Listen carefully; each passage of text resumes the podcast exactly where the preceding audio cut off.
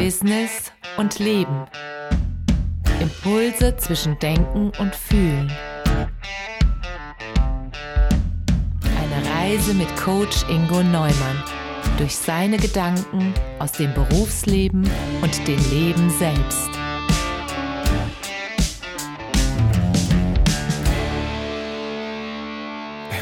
Ja, ich habe diesen Podcast einfach mal von der Peinlichkeit der Liebe genannt. Liebe finde ich großartig und, äh, und peinlich ist sie manchmal auch. Ne? Ich kann mir schon vorstellen, dass einige Leute, die allein diese Überschrift lesen, sich dann fragen, oh Gott, wo driftet denn jetzt der Ingo hin? Ja? Äh, jetzt fängt er schon an, über Liebe zu schwafeln.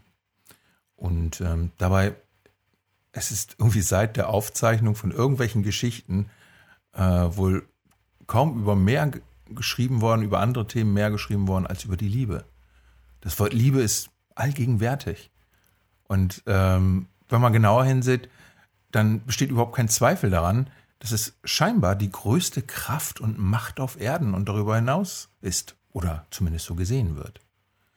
So, ich kann mich immer noch so an Michael Jackson erinnern, der dann immer rief zu seinem Publikum, wow, I love you, I love you. In fast allen Theaterstücken, Liedern, Opern, Romanen, Filmen und so weiter spielt die Liebe von jeher eine entscheidende Rolle.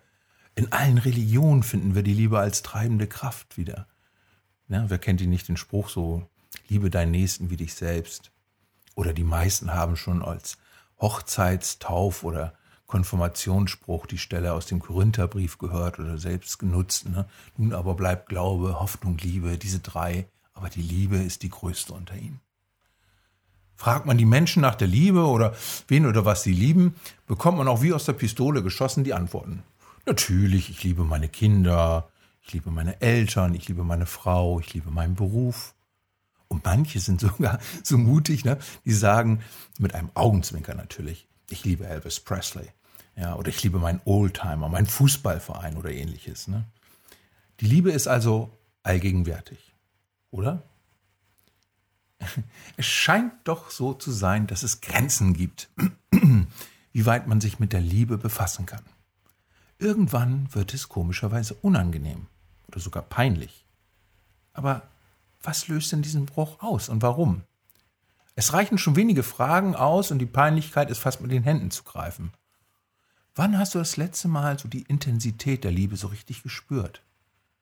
Wie hat sich bei dir die Liebe genau angefühlt? Wann hast du das, deine Liebe zu deinen Freunden ihnen eigentlich direkt mal gezeigt und wie hast du das gemacht? Wie lebst du eigentlich deine Liebe am Arbeitsplatz? So, so ähnliche Fragen, da könnte man noch eine ganze Menge stellen. Dann geht's tiefer. Dann wird genauer gefragt. Und dann wird es manchmal noch ganz schwierig mit der Frage äh, nach der Liebe zu sich selbst. Äh, man will ja nicht äh, zugeben, nicht, dass man sich liebt und vielleicht liebt man sich auch gar nicht. Und das ist ja auch schon peinlich. Ne? Was liebst du so richtig von Herzen an dir? Liebst du dich so, wie du bist? Eigentlich sollten ja diese Fragen kein Problem darstellen, ne? weil, weil ja schon in der Bibel steht, dass man sich lieben soll und so weiter. Aber vielleicht hat es ja doch die Kirche irgendwie über die Jahrtausende geschafft, die Liebe allein für Gott, Kirche und die Familie zu reservieren. Ja, vor allen Dingen wurde aber ja die Demut ja, im Sinne von Unterwürfigkeit konterkariert und auch irgendwie äh, ja, so, so etabliert. Also die Liebe wurde Regeln unterworfen. Natürlich gab es auch immer wieder Bewegungen, die sich dagegen gewehrt haben. Die Romantiker in der ersten Hälfte des 19. Jahrhunderts oder auch die später die sogenannte 68er Bewegung, ne, so 1968 diese Studenten, ne, die sich so den Regeln der Morallehre äh, ähm, entgegenstellten, ne, erfanden den Begriff der freien Liebe. Ne, und äh, wer zweimal mit der gleichen Pen gehört schon zum Establishment und solche Geschichten. Das war also in dem Fall natürlich vordergründig sexuell gemeint. Und, aber man darf auch nicht vergessen, großer Bärendienst für die Liebe wurde auch von den großen Philosophen, die man ja so bewundert, so 18. bis 19. Jahrhundert geleistet. Ne? Sie, sie wollten, hatten eigentlich ein positives Ansinnen, irgendwie irgendwie so einen Gegenpol zu setzen zum Diktat der Kirche ne, und eine neue Freiheit im Denken zu gewinnen. Und so wurde die Vernunft und Logik ne, der alten Griechen reaktiviert und dann weiterentwickelt und noch multipliziert. Die Vernunft des kognitiven Denkens wurde das Maß aller Dinge und ja, die Liebe und die Gefühle und Emotionen blieben mal wieder auf der Strecke. Ja, die Auswirkungen spüren wir ja bis heute. Ne? Denn Emotionen und gar Liebe ne, hat in Führungspositionen von Politik und Wirtschaft nichts zu suchen, ist eher verpönt. Gemeinsamkeit gibt es vielleicht zwischen Kirche und Aufklärern. Ne? Die Ebene des Körpers spielte nämlich nirgendwo eine Rolle und auch das wirkt bis in die heutige Zeit. Selbst Anfang des letzten Jahrhunderts, als die ersten großen Psychologen wie Sigmund Freud kamen, ne, die trauten sich an den Körper nur analytisch heran. Ne? Also da gab es dann diese Thema, so von Freud, der hat ja auch viel über Sexualität und sowas geredet, aber er hat halt nur, äh, ja, das sehr analytisch gemacht. Eine Trendwende gab es so in den 50er Jahren, als Alexander Lone da mit der Bioenergetik kam. Das hat, der hat da mit, den, mit diesem Buch auch Bioenergetik so, ich, meines Wissens nach, so den Grundstein für die Körpertherapie gesetzt und mit einmal ein anderes Denken, ne, zu, im Gegensatz zu Freud, ne, der über die Analyse kam ne, und also auch sehr verstandesorientiert, hat Lone mit einmal gesagt, so nach dem Motto, wir machen Körperübungen, guck mal, wie sich das anfühlt. Was heißt das für die Liebe heutzutage?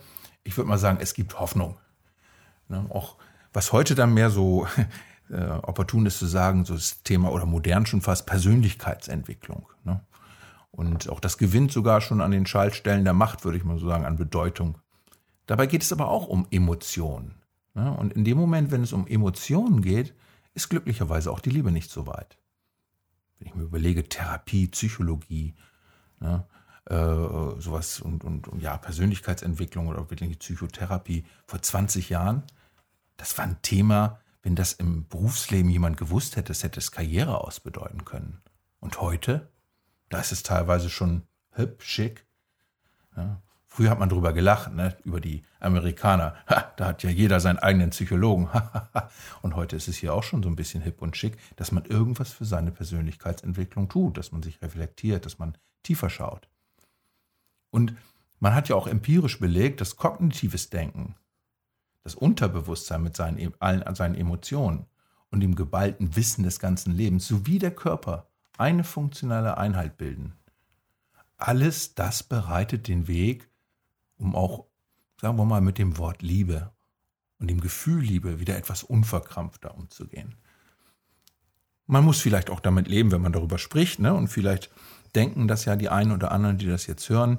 Ähm, die Hürden sind sehr hoch. Die Menschen haben Angst, sich dieses, äh, diesem Thema zu öffnen und zu schützen und wehren sich letztendlich durch Abwehr und peinliche Gefühle. Ne? Und ähm, beim Überschreiten dieser Grenzen, was ich eben meine, das tue ich jetzt vielleicht gerade für einige, äh, da werden dann gerne auch mal diese wertenden oder abwertenden Schubladen von zum Beispiel esoterischen Spinnern aufgemacht. Und dennoch ähm, glaube ich, dass die Zeichen für die Liebe so als stärkste Kraft unserer Emotionen sehr gut stehen. Es gibt Hoffnung. Hoffnung, dass es vielleicht ein Ende dieser Peinlichkeiten gibt und dass man einfach ganz unverkrampft mit diesem Gefühl und der Liebe umgeht und sie einfach für sich nutzen kann. Also das wünsche ich euch allen, allen Zuhörern, mir selbst und äh, ganz viel Liebe. so einfach ist das. Also habt Spaß, genießt das Leben und liebt das Leben. Bis zum nächsten Podcast.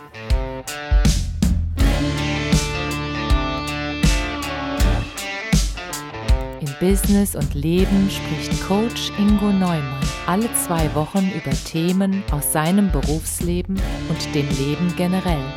Folgt dem Podcast auf eurer Lieblingsplattform, gebt eine Bewertung ab oder besucht Ingo Neumann bei coach-neumann.de.